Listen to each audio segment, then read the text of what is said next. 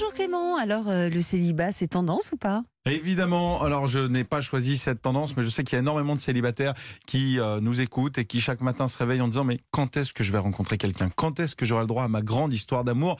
Et qui en sont tristes? Alors on va parler des avantages du célibat et vous allez voir, il faudrait se réveiller le matin en disant mais je ne veux rencontrer personne. Qu'est-ce qu'on est bien? Tout seul J'ai listé quelques avantages à être célibataire. J'ai dit quelques parce que je les ai pas tous mis, j'en ai trop recensé plus de 2500. Ah Le premier, alors vous allez tous être d'accord, quand on est célibataire, on dort quand même beaucoup, beaucoup mieux. Ça, c'est vrai. Déjà, vous n'avez pas à choisir le côté du lit. hein, vous pouvez dormir au milieu, à droite, à gauche, comme vous voulez. Personne ne vient. Ah, Ça, j'avais pas ça pensé à n'existe ça. pas. Ça, ça n'existe pas. C'est vrai que certaines personnes, il paraît, est-ce que si les jambes ronflent et peuvent pourrir la nuit de l'autre J'ai l'impression que ça sent le vécu, Mélanie. Euh, se faire piquer la couette en pleine nuit aussi, ça c'est compliqué.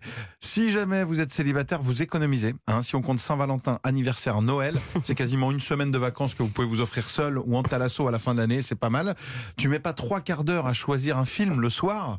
Et puis surtout, une fois que tu as choisi la meilleure série, on n'est pas obligé d'attendre l'autre pour lancer l'épisode suivant. Vrai. Et ça, ça a du plus. Vrai, ça, commence à vous chauffer, hein, le célibat, vous avez vu C'est pas mal. hein. Faites, faites gaffe, vous êtes à deux doigts, Mélanie. J'ai l'impression. hein.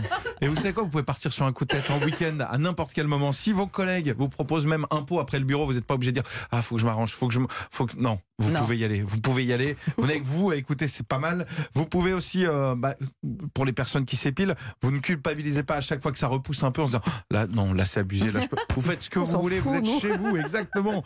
On peut se retourner sur les belles personnes dans la rue. Quand on voit quelqu'un de très bon, on peut se dire Waouh, sans Quel être obligé de dire Non, mais je regardais ses chaussures, je les trouvais très très belles. Ça n'a rien à voir. Euh, tu peux boire un verre avec tes ex sans se justifier, juste les voir pour dire bonjour. On sait jamais. On sait que c'est plus compliqué une fois.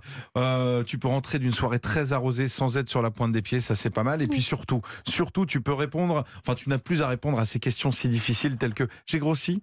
Je mets la rouge ou la noire Euh, Si t'étais pas avec moi, tu serais avec qui?